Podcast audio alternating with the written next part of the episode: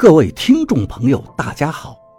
您现在收听的是长篇悬疑小说《夷陵轶事》，作者蛇从阁，演播老刘。第一百四十七章，赵一二对王八说道：“那你就跟他们走吧，三个月后再回来。”王八和董玲马上收拾好了随身物事，也上了那对夫妻的车。上车前，王八对我说道：“疯子，你能帮我吗？”我愣了愣，道：“你都这么厉害了，还要我来帮你做什么呀？”王八走到我身边，轻声道：“那个男人身上的煞气很古怪，可是我探不出来究竟。”但是你能探出来。等我学会听弦和看蜡，有通音的本事了，就不需要你帮忙了。每次帮你都出那么多事情，我现在不会了。你也看见了，现在是鬼怕我，我只是还不会通音。于是我对王八说道：“那我问你一句话，不管你怎么回答，我都会帮你。”但是，你得说实话。”王八说道，“你问吧，你是不是真打算绝六亲，铁定走这条路走到底？”王八看了看董玲，对我点了点头。“好，好，好。”我对王八说道，“你以后成了术士，我们还能是朋友吗？”“当然。”王八惊讶道。这有什么关系呀？就算是我成了湖北最厉害的术士，你也是我兄弟呀。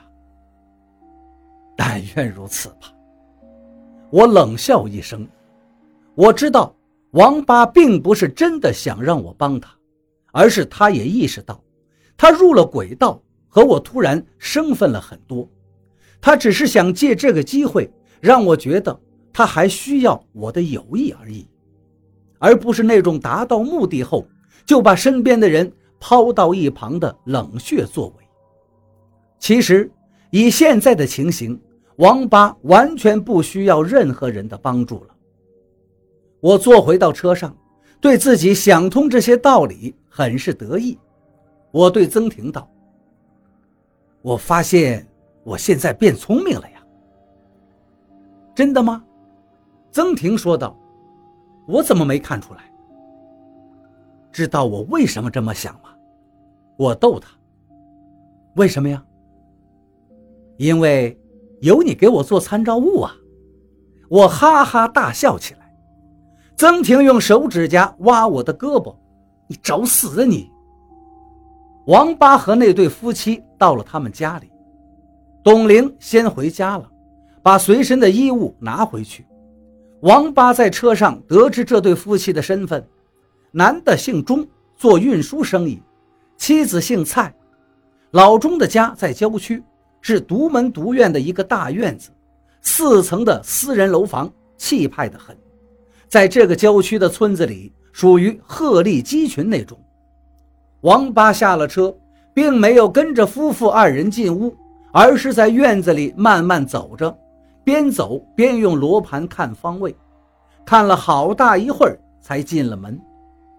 王八正在打量屋里的风水布局，中期就慌张地对他说道：“王师傅，我男人又犯病了。”王八连忙上楼到卧室里看老钟，果然老钟现在直挺挺地躺在床上，脸色黑淤。王八用手探了探他的鼻孔。果然没有气息了，再翻开他的眼皮，竟全是红色，眼白和瞳孔都是红汪汪的一团血色。钟七慌忙叫司机要送老钟去医院，王八制止了，没用的，他到医院就会跟常人无异，可是，一回家就会又变成这样子。是啊，是啊。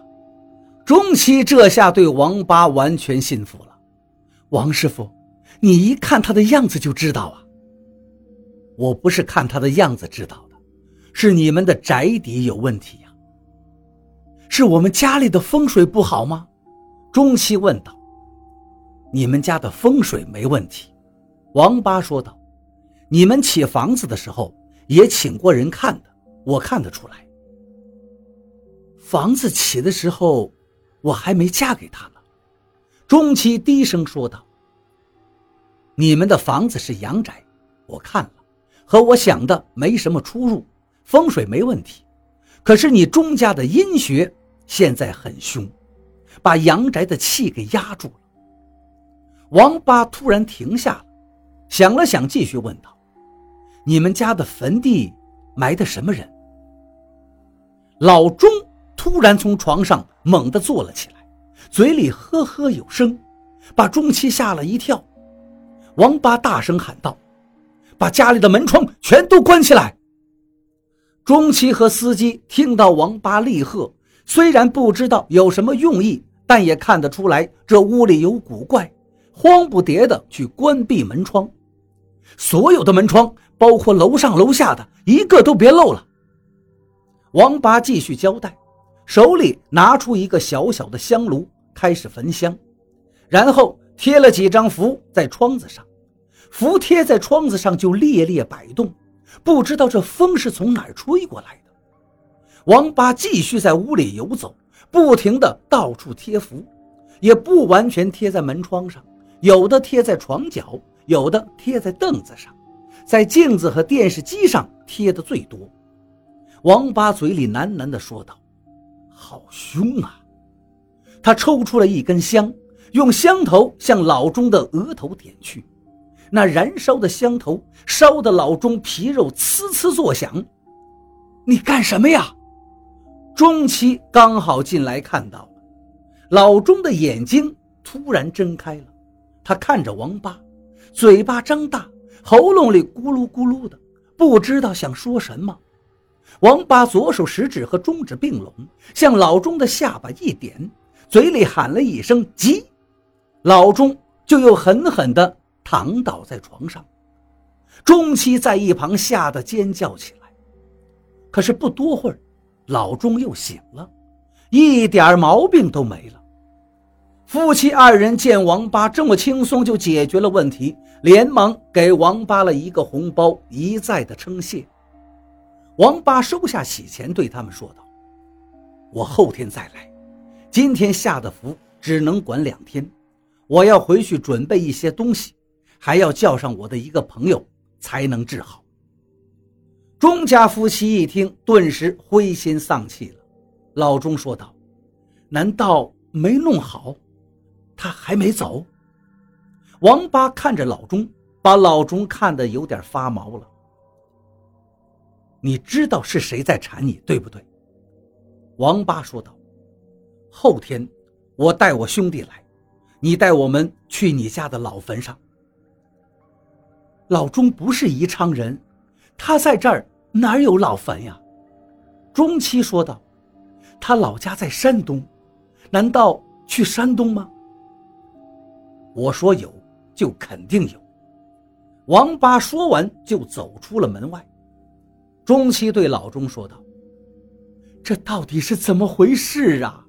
你怎么在宜昌有亲人死掉了？我从来没听你说过呀。